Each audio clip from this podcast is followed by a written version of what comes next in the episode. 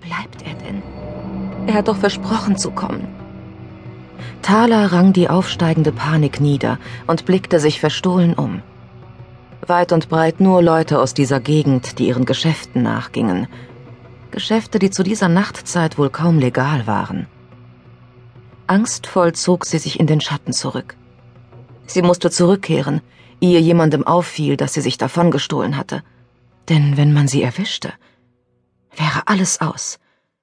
Sie hatte nicht nur ihr, sondern auch das Leben ihrer Familie aufs Spiel gesetzt. Dennoch war sie das Risiko eingegangen. Das Baby war es wert. Für das Baby hätte sie alles getan. Dieses winzige, fröhlich krähende Lebewesen konnte noch nicht wissen, wie schlecht die Welt war. Thala hätte ihre Seele verkauft, um es vor der Hölle zu bewahren, in der sie lebte, seit sie vierzehn Jahre alt war. Das lag nun drei Jahre zurück. Drei Jahre, in denen sie ein halbes Leben gealtert war.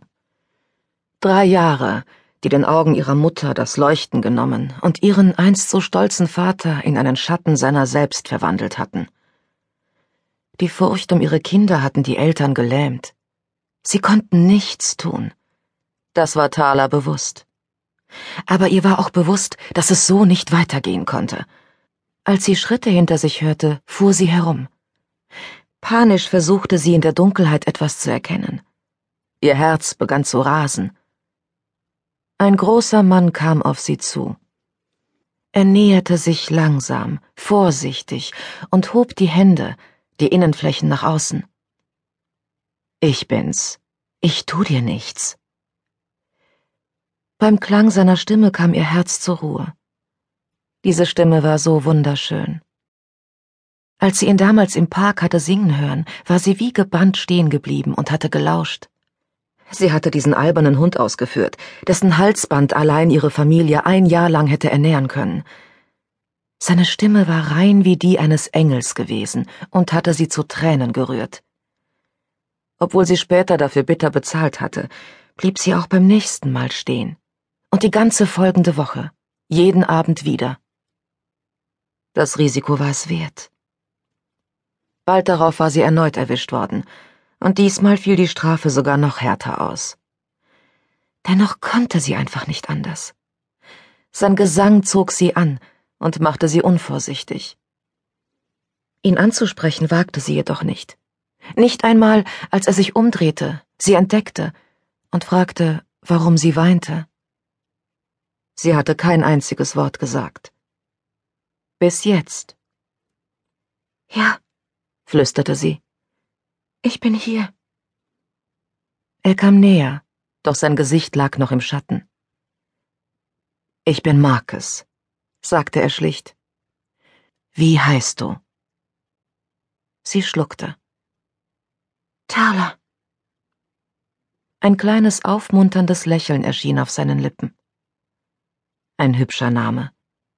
Warum weinst du, Thaler? Warum weinen Sie? gab sie seine Frage zurück, denn sie hatte seine Tränen gesehen, als er sich unbeobachtet geglaubt hatte. Sein Lächeln verblasste.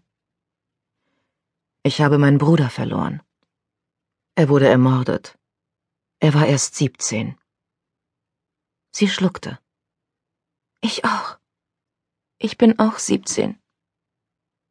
Er nickte. Darf ich dir helfen, Thaler? Ich. Ich habe kein Geld. Er schüttelte den Kopf. Ich will kein Geld von dir.